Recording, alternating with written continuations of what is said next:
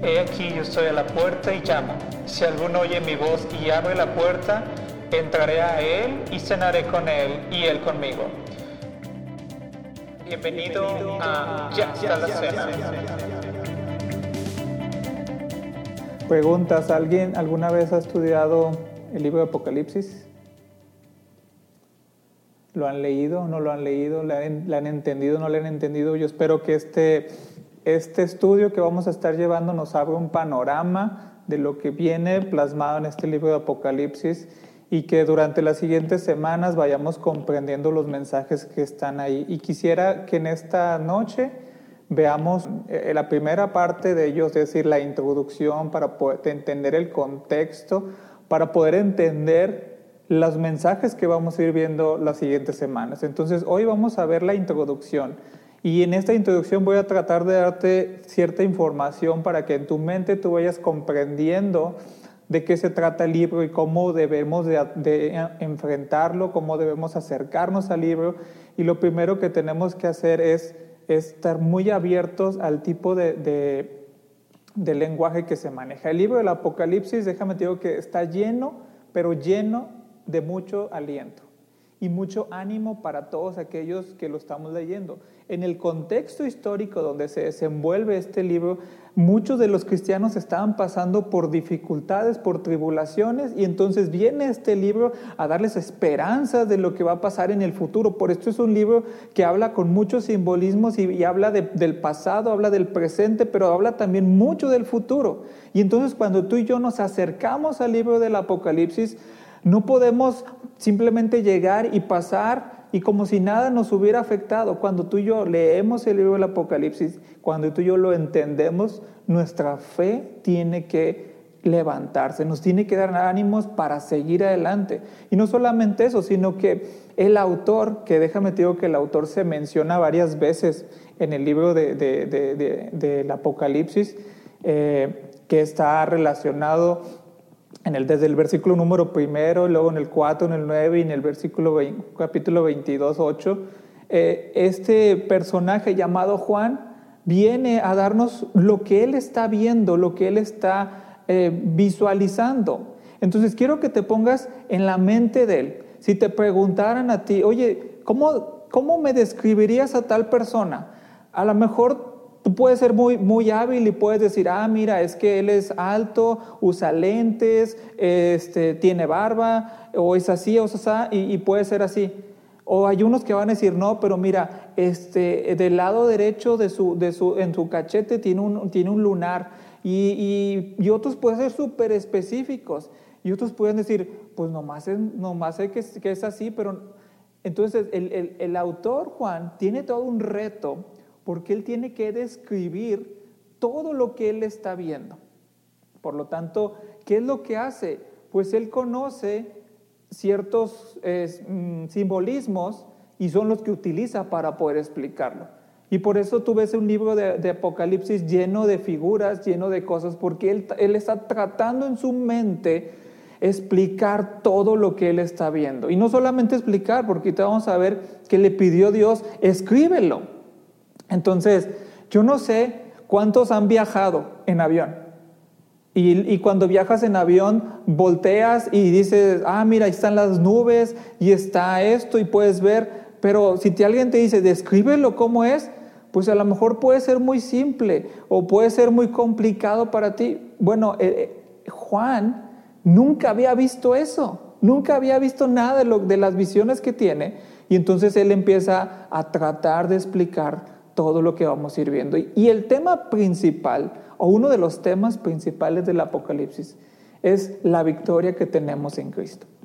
Tú puedes agarrar el, capítulo 1, el capítulo 2, capítulo 3, y en todos nos va a ir diciendo que hay una victoria y que hay una victoria en Cristo, o que va a haber una victoria en Cristo, o que ya hubo una victoria en Cristo, porque va a hablar en diferentes, en diferentes este, tiempos. El libro del Apocalipsis como su nombre lo, lleva o se significa, revela. Y va a descubrir un mensaje a través de simbolismos, a través de imágenes, a través de visiones y a través de señales. Y entonces pudiera ser que a alguien le guste así como, como que la, la, dame pistas para ir descubriendo, bueno, este, ese va a ser tu libro favorito porque te va a ir dando señales y te va a ir dando números y te va a ir dando lugares y te va a ir dando situaciones. Y este libro, a través de todo eso, que tú, vamos, tú y yo podemos ir armando esa historia, entonces vamos a encontrar un mensaje. Y ese mensaje no es la visión de Juan, sino es el mismo Señor Jesucristo revelado a través de cada uno de los escritos. Por lo tanto, para poder entender el libro del Apocalipsis, e, en este caso sí es importante que tú y yo entendamos el capítulo número uno, porque a partir de ahí se desprende todo. Yo no puedo llegar al Apocalipsis y, ay, déjame agarro a partir del capítulo número cuatro, porque pues vas a entrar en una historia donde no le vas a entender porque ya va a haber, avanzado y los primeros capítulos son, vitales. Es como si quieras ver una serie, tu serie favorita, y arrancas en el, capítulo o en el episodio número 4, en el episodio número 7. O sea, no vas a comprender todo. ¿Cuántos son fans de Star Wars? Star Wars no empezó con el, el episodio 1, empezó con otro episodio y ¿qué tuvieron que hacer? Tuvieron que regresar al 1 para explicar y poder dar toda la pauta de la historia. Los que son fans de Star Wars me han de entender. Y, el Apocalipsis es algo mucho más allá. Y entonces es importante que comprendamos el capítulo número uno porque esto nos va a ayudar a entender el resto, el resto del, libro. Si, si, tratara de resumir cuál es el propósito del libro Apocalipsis, lo voy a poner en dos. Uno es revelar a Jesucristo. Desde las primeras cuatro letras que se escriben en el Apocalipsis hasta el final es revelar a Jesucristo. Y el segundo propósito que pudiéramos poner es animar al pueblo a no darse por vencidos. Y yo no sé cuántos en el 2020 se dieron por vencidos. ¿Cuántos adolescentes se dieron por vencidos porque ya no, ya no, ya no les pareció? Y se enfriaron y, se alejaron y ya no se juntaron y ya no, ya no están activos en la iglesia. Bueno, este libro lo que va a buscar es que a ti y a mí nos anime para no darnos por vencidos ante las dificultades, ante los problemas que pudiéramos tener. Y todo eso combinado con el primero, es decir, mientras nos va mostrando a Jesucristo, nos va a dar ánimos para no darnos por vencidos. Entonces, estamos arrancando un año, Hace dos semanas hablábamos de poner planes, poner objetivos, poner metas y que esas metas las pongamos en manos de nuestro Dios. Bueno, el libro de Apocalipsis te tiene que dar ánimos para que tú camines una vida espiritual y aquí sí nos va a hablar sobre el futuro, lo que nos espera. Esto es un libro de profecía, un libro donde dicen cosas que aún no suceden, pero por fe creemos que van a suceder. Y vienen palabras claves, como en todos los libros, en el libro de Apocalipsis, vienen palabras que se repiten constantemente. A los que le gusten los números, les voy a encargar la tarea, busquen en el libro de Apocalipsis y la palabra que más se repite son ángel o ángeles. Según hay, una, hay un estudioso, dijo, se repite 76 veces esta palabra. Pero no solamente esta, sino hay otras palabras que se repiten como venciere, el que venciere, el que... Eh, Está hablando el que hace un esfuerzo para no darse por vencido. Entonces se repite 17 veces. Entonces, si, si te repiten 17 veces, no te venzas o al que venciere va a obtener algo, sin duda el libro del Apocalipsis va a animar tu fe. Y habla de señales y te repite, va a haber esta señal y va a haber esta señal y va a haber esta señal. Y también habla siete veces sobre los bienaventurados. Y hoy vamos a ver una de ellas. Y esto se va repitiendo a través del libro y cada uno se va formando y son palabras claves que vienen en este, en este libro. Y, pero no solamente vienen palabras claves, sino también vienen frases claves. ¿Qué es esto? Pues al escritor lo repitió las veces que fueron necesarios. Y una de ellas, y la vamos a estar viendo cada lunes, los siguientes lunes, es el que tiene oídos, oiga. Y creo que todos los que estamos aquí tenemos oídos y la otra es por la causa de la palabra de Dios y del testimonio de Jesucristo. Esta, también, esta frase, aunque está un poco larga, también la vas a poder ver que se repite en, durante varios capítulos en el libro de Apocalipsis. ¿Qué más te puedo decir como, como manera de contexto? Pues eh, creo que esto es lo más importante para entrar al capítulo número uno. Y en esta noche vamos a entrar a este capítulo y no vamos a verlo todo. Nos llevaría mucho tiempo eh, explicarlo y lo que quiero que veamos es las partes principales que nos van a dar la entrada para ir viendo cada uno de los mensajes que vamos a ver. Y en esta noche, a manera de, de introducción, es, vamos a ver la revelación de Jesucristo. Así que quiero que, que abras tu Biblia en Apocalipsis capítulo 1, versículo número 3, y ahí vamos a estar viendo la introducción. Capítulo 1, y mira lo que, lo que viene aquí. Dice capítulo 1, versículo 1, la revelación de Jesucristo. Yo te decía que, que si queremos ver un objetivo, las primeras cuatro letras, las primeras cuatro palabras de este, de este libro de Apocalipsis nos dice el objetivo. Y dice, este, este libro va a ser, va a hablar de la revelación de Jesucristo. Y dice que Dios le dio para manifestar a sus siervos las cosas, y mira lo que dice, que deben suceder pronto, y la declaró enviándola por medio de su ángel a su siervo Juan. Te decía que en el versículo número uno se, se menciona quién es el que lo escribe.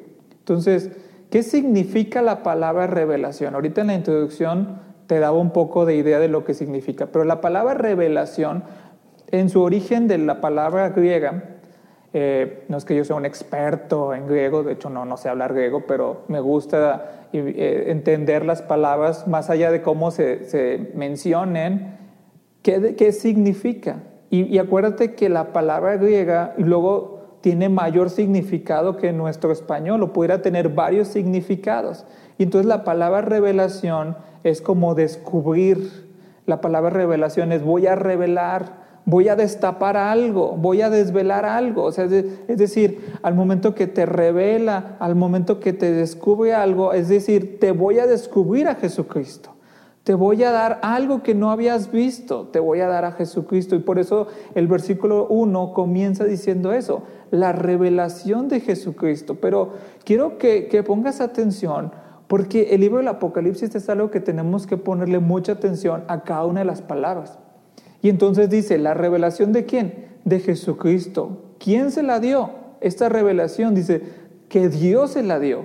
Y menciona dos actores más. Más abajo dice, esta se la dio por medio de un ángel a Juan.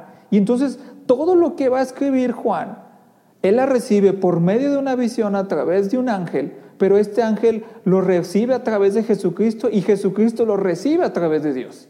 Entonces, el mensaje va a ir avanzando hasta que llega a Juan. Entonces, es importante ir tomando nota de que aquí nos van a hablar a través de Juan, pero el mensaje no es de Juan. El mensaje no es del ángel, sino es de Jesucristo y es de nuestro Dios. Y esta revelación tiene un grado de, de, lo que vive Juan. Por eso el versículo número 2 dice que ha dado testimonio de la palabra de Dios y del testimonio de Jesucristo y de todas las cosas que ha visto. Es importante porque ya entendemos o deberemos entender que este mensaje que Juan nos va a dar no viene de él, no, no es así como que se lo está inventando, sino que es un mensaje que viene directamente de Dios. Y entonces dice, yo, Juan, doy testimonio de la palabra de Dios. Acuérdate que Juan estuvo en el ministerio cuando estuvo Jesucristo aquí en la tierra y entonces él dice, yo doy testimonio de Jesucristo, pero doy testimonio de todas las cosas que he visto. Y aquí nos va a decir todas esas cosas que vio en aquel lugar, en esa isla donde estaba. Pero tenemos que ver cómo él se vuelve testigo, se vuelve testimonio de lo que él ha vivido, de lo que él ha experimentado. Versículo número 8, pero del capítulo 22, mira lo que dice, si nos, adelantamos en, en la historia, dice, yo Juan, soy el que oyó y vio estas cosas, y después que las hube oído y visto, me postré para adorar a los pies del ángel, que me mostraba estas cosas. Versículo 9, pero él me dijo, mira, no lo hagas porque yo soy consiervo tuyo, de tus hermanos los profetas y de los que guardan las palabras de este libro. No me adores a mí, adora a Dios. Y aquí vemos cómo Juan, aunque está casi al final del libro, nos dice, yo lo recibí de este ángel y yo pensé que este ángel era a quien yo debía adorar y, el ángel dice, no, no, tranquilo, o sea, yo no soy, yo solamente soy un mensajero. Y Juan dice, lo que yo oí, lo que escuché, lo que vi, esas cosas son los que te estoy escribiendo. Entonces yo quiero que te imagines a un Juan que está escuchando, que está viendo todas estas cosas y va a tratar de escribirlas. Si regresamos al capítulo número uno, aquí viene la primera bienaventuranza.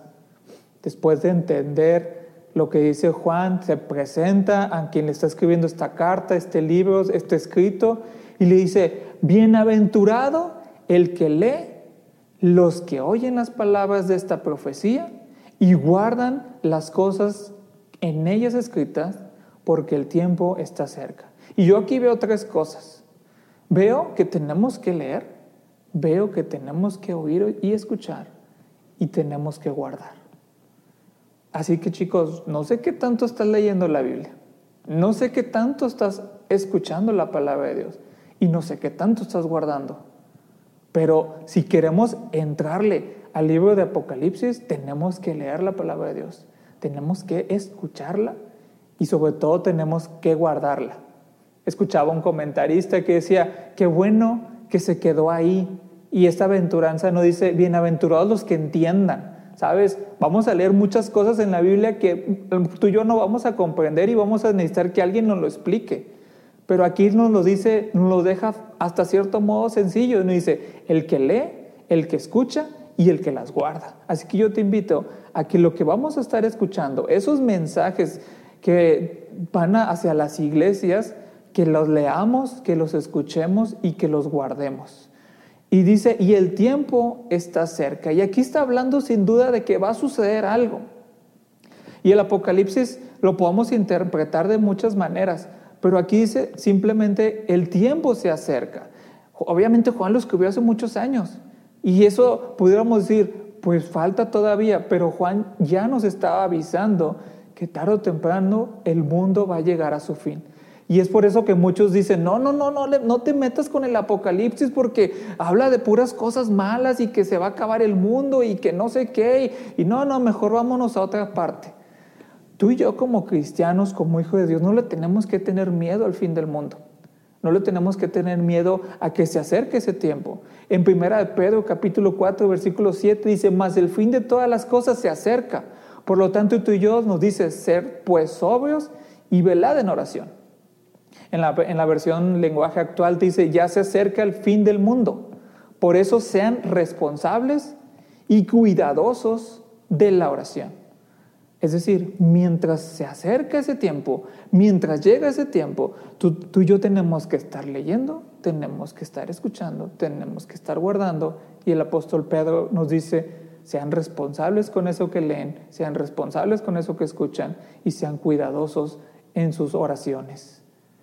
Sin duda, el Apocalipsis trae simbolismos y en el versículo número 4 vamos a ver uno de ellos. Y dice Juan a las siete iglesias que están en Asia. Y aquí no quiero que digas, ah, no, pues es que esto es para los de Japón, esto es para los chinitos, esto es para aquellos que están allá, ¿por qué no puso para los mexicanos? No, siete iglesias significa que está usando un simbolismo figurativo, donde el siete en la Biblia significa que está completo, que está perfecto. No necesitan poner más porque en cada una de las siete iglesias que vamos a ver, cabemos nosotros. Y vamos a ir viendo que hay diferentes tipos de iglesias y cada uno comete errores y cada uno tiene aciertos. Y entonces en el 7 es lo perfecto, lo completo, y entonces no es necesario que dijera, ah, para las iglesias tal y tal y tal y tal y tal y tal. Aquí se completaba esa parte. Por eso dice, a las siete iglesias que están en Asia. Y aquí viene la introducción a, eh, la introducción a lo que es el saludo, porque ahora sí se va a dirigir a las personas dice, gracia y paz a vosotros, del que es, el que era y el que ha de venir y de los siete espíritus que están delante del trono. Bueno, si tú te estás preguntando, bueno, pero a ver, ¿y entonces quiénes son esas siete iglesias? Quiero que nos adelantemos un poquito al versículo número 11. Y ahí nos dice, en la manera resumida, ¿Cuáles son esas siete iglesias? Y el versículo número 11 dice, dice a las iglesias que están en Asia, es decir, a Éfeso, a Esmirna, a Pérgamo, a Teatira, a Sardis, a Filadelfia y la Odisea. Y esas, a cada una, se les tomó como un modelo de iglesia y a esos va el mensaje. Ese es el mensaje que vamos a ir viendo y semana a semana vamos a ir viendo qué le dijo a Éfeso, qué le dijo a Esmirna, qué le dijo a Pérgamo. Y sabes, a veces decimos, ah, los siete mensajes de las iglesias y lo vemos así como que muy futurista o a veces lo vemos de una manera como que muy lejana. Pero sabes que el apóstol Pablo también le escribió a siete iglesias y no lo pone y no lo vemos así como que ah, el apóstol Pablo simplemente pero ahí lo vemos diferente pero pues le escribió a los filipenses le escribió a los de Galacia les escribió a los de Tesalónica y puedes ir viendo y cuenta las cartas que hizo. Y también eran siete. Pero acá lo vemos en siete un libro cada quien y a uno le escribió dos libros y entonces se vuelve el mismo esquema. Eran siete iglesias siete tipos de iglesias. Ahí el apóstol Pablo hizo lo mismo en eso mandó todo lo necesario, estaba completo. No ocupaba una carta una octava iglesia. Aquí Juan hace exactamente lo mismo. Siete iglesias que habla sobre eh, la, la, plenitud del mensaje que quiere dar, que quiere dar Dios. No olvides de quién viene. Y entonces dice gracia y paz y le saluda de paz a vosotros como tú y yo, como tenemos la costumbre de saludarnos dentro de la iglesia. Y Juan les dice gracia y paz, pero no dice ni una paz mía ni una gracia mía, sino que describe todo lo que te voy a decir no es de parte mía. Y él lo deja bien claro, dice, yo no quiero robar ningún crédito, yo no tengo nada que ver aquí, yo simplemente soy el que vi, yo simplemente soy el que escribió. Dice, paz y gracia a vosotros, paz, gracia y paz a vosotros, del que es, del que era y el que ha de venir, y de los siete espíritus que están delante de su trono. Acuérdate que el siete es plenitud. No quiere decir que hay siete espíritus, sino que está hablando del Espíritu Santo de Dios y que está en total plenitud, en total disposición de parte de nuestro Dios, de frente, delante de su trono. Y entonces dice, eh, versículo número 5, y de Jesucristo el testigo fiel. Es decir, te saludo de parte de Dios, te saludo de parte de Jesucristo, que es el testigo fiel, y hace toda una descripción de Jesucristo. Acuérdate que Juan va a estar describiendo todo lo que él, él vio, todo lo que él, él, es testimonio de todo eso, y entonces da una descripción, no se queda solamente con decir de Jesucristo, sino que dice Jesucristo el testigo fiel, el primogénito de los muertos, el soberano de los reyes de la tierra ¿Cómo más describir a nuestro Señor Jesucristo? ¿A quién iba a revelar? A Jesucristo. Y él aquí lo pone de una manera espectacular. Dice, el primogénito, el soberano de los reyes de la tierra. Y dice, a él, a él, al que nos amó. Dice, él, el que está acá arriba haciendo top, dice, él nos amó. Y sabe, chicos, ¿saben? Él te amó a ti. Y él me amó a mí. Y eso es algo espectacular y es algo que, no merecemos. Pero no solamente nos amó, la manifestación del amor de Jesús, tú lo sabes, Él estuvo dispuesto a venir a la tierra. Entonces, no solamente lo dijo por decirlo, sino que lo demostró. Y eso lo podemos ver en, Romanos y lo podemos ver en diferentes eh, textos donde dice, más Dios muestra su amor contigo y conmigo, que aún tú y yo siendo pecadores, Él vino y murió por ti y por mí. Y lo muestra de tal manera amó Dios al mundo que ha dado a quién? A su Hijo unigénito para que todo aquel que en él crea no se pierda. Y tú y yo sabemos que dice más que tenga vida eterna. Entonces, Él, Jesucristo, el que nos amó, el que vino, es el que está hablando, es el que está dando el saludo de paz. Y dice, no solamente te amó, sino que te lavó, te lavó y, no, y te puede haber lavado con muchas cosas pero nos lavó con su sangre. ¿Qué nos lavó de nuestros pecados? Tenemos que reconocer que todos pecamos. Tenemos que reconocer que todos hemos fallado, que todos hemos cometido alguna falta. Bueno, Jesucristo, el primogénito, el testigo fiel, el soberano, Él nos lavó con su sangre. Y por medio de esa sangre es que tú y yo hoy, al día de hoy, en este 2021, tenemos esa rendición de pecados, tenemos eso que solamente Jesucristo lo pudo hacer. Y a través de ello nosotros somos libres. Y somos libres porque obedecemos su palabra, obedecemos sus mandatos. Y ¿Por qué somos libres? Porque cuando tú y yo estamos en el pecado, tú y yo no podemos salir solos del pecado, porque el pecado te vuelve esclavo, el pecado te vuelve eh, inútil para Dios. Por eso el Juan, pero en, el, el, Evangelio de Juan, en el versículo 34 del capítulo 8, el mismo Jesús les dijo, de cierto, de cierto os digo, que todo aquel que hace pecado, es esclavo, es el esclavo del pecado. Y entonces esta lucha contra el pecado lo tenemos que hacer tomados de la sangre que se derramó por ti por mí, por ese amor.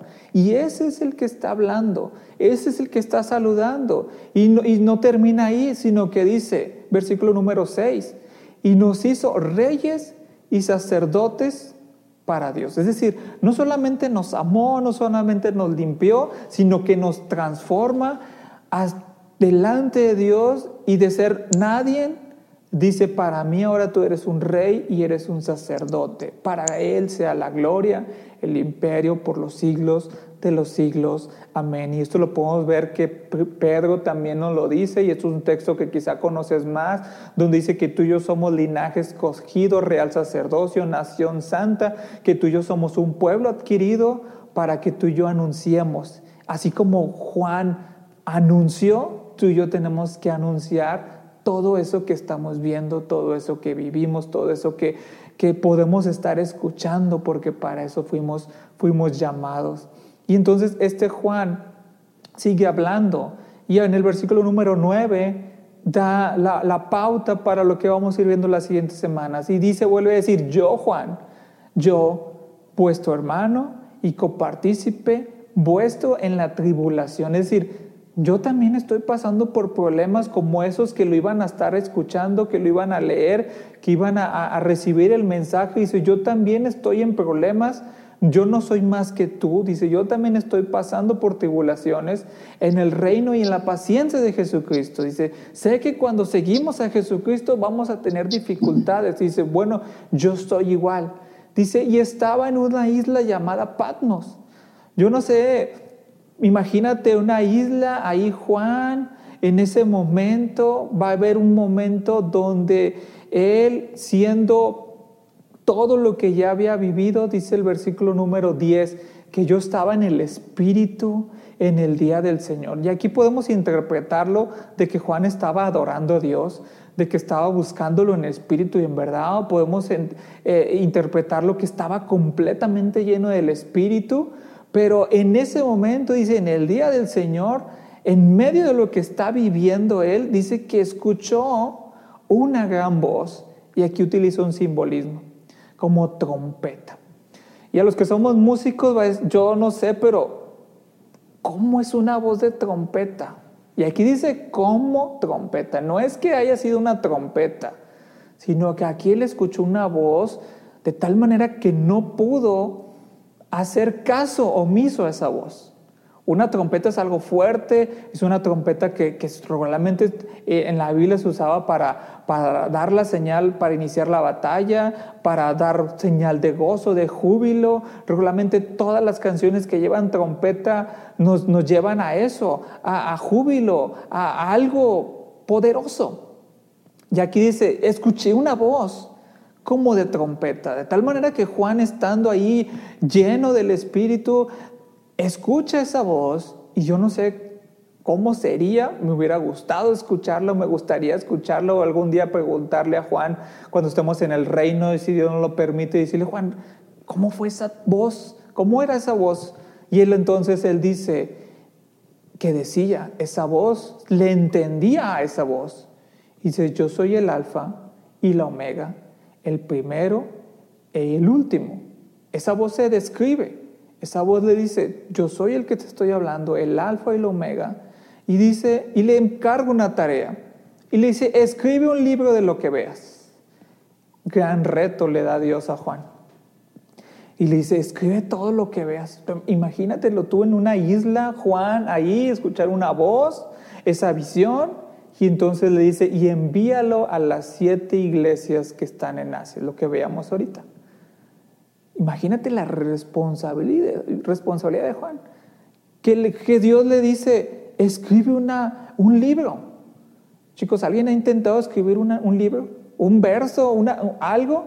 A veces las palabras no fluyen, pero aquí él simplemente iba a ser el que iba a estar escribiendo, el que iba a estar haciendo eh, todo lo que sus ojos iban a ver, lo iba a estar tratando de describir para ti y para mí y para todas esas iglesias que vamos a estar viendo. Y termina el versículo el capítulo en el versículo 19 y dice, "Y escribe las cosas" y le dice, "las que has visto, las que son y las que han de ser después de estas."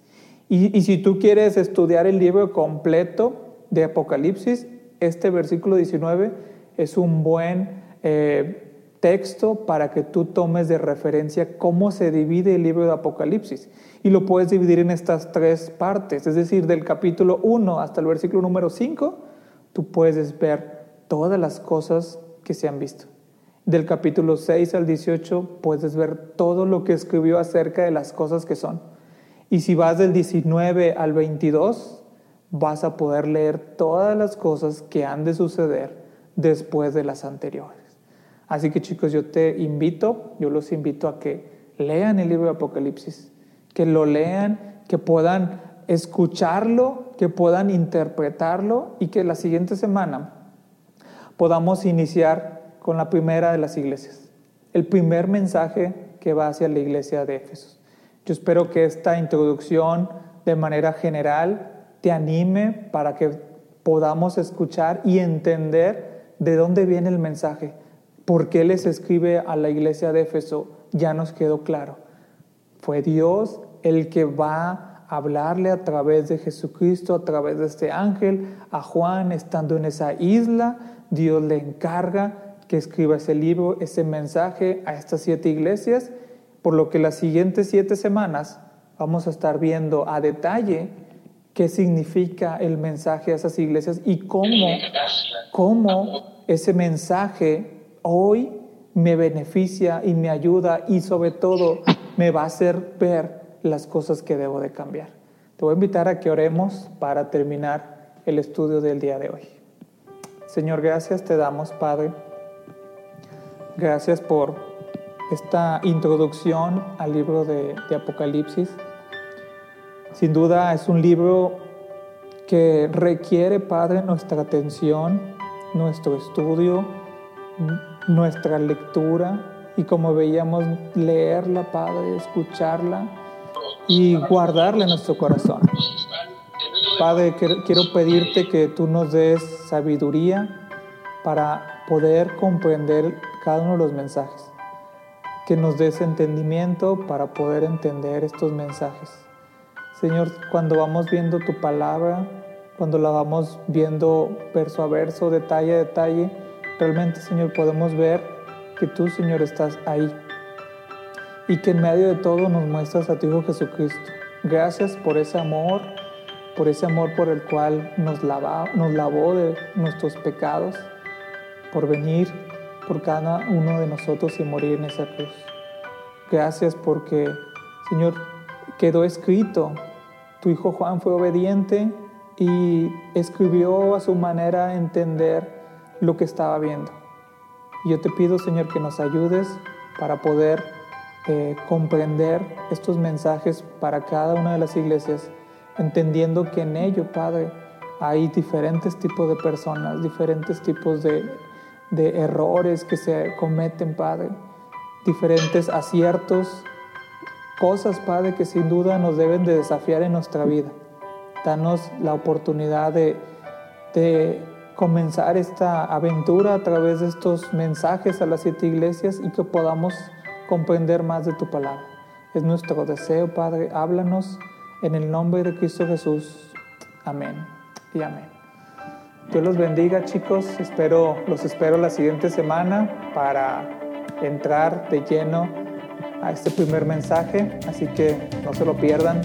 Dios los bendiga, chicos. Gracias.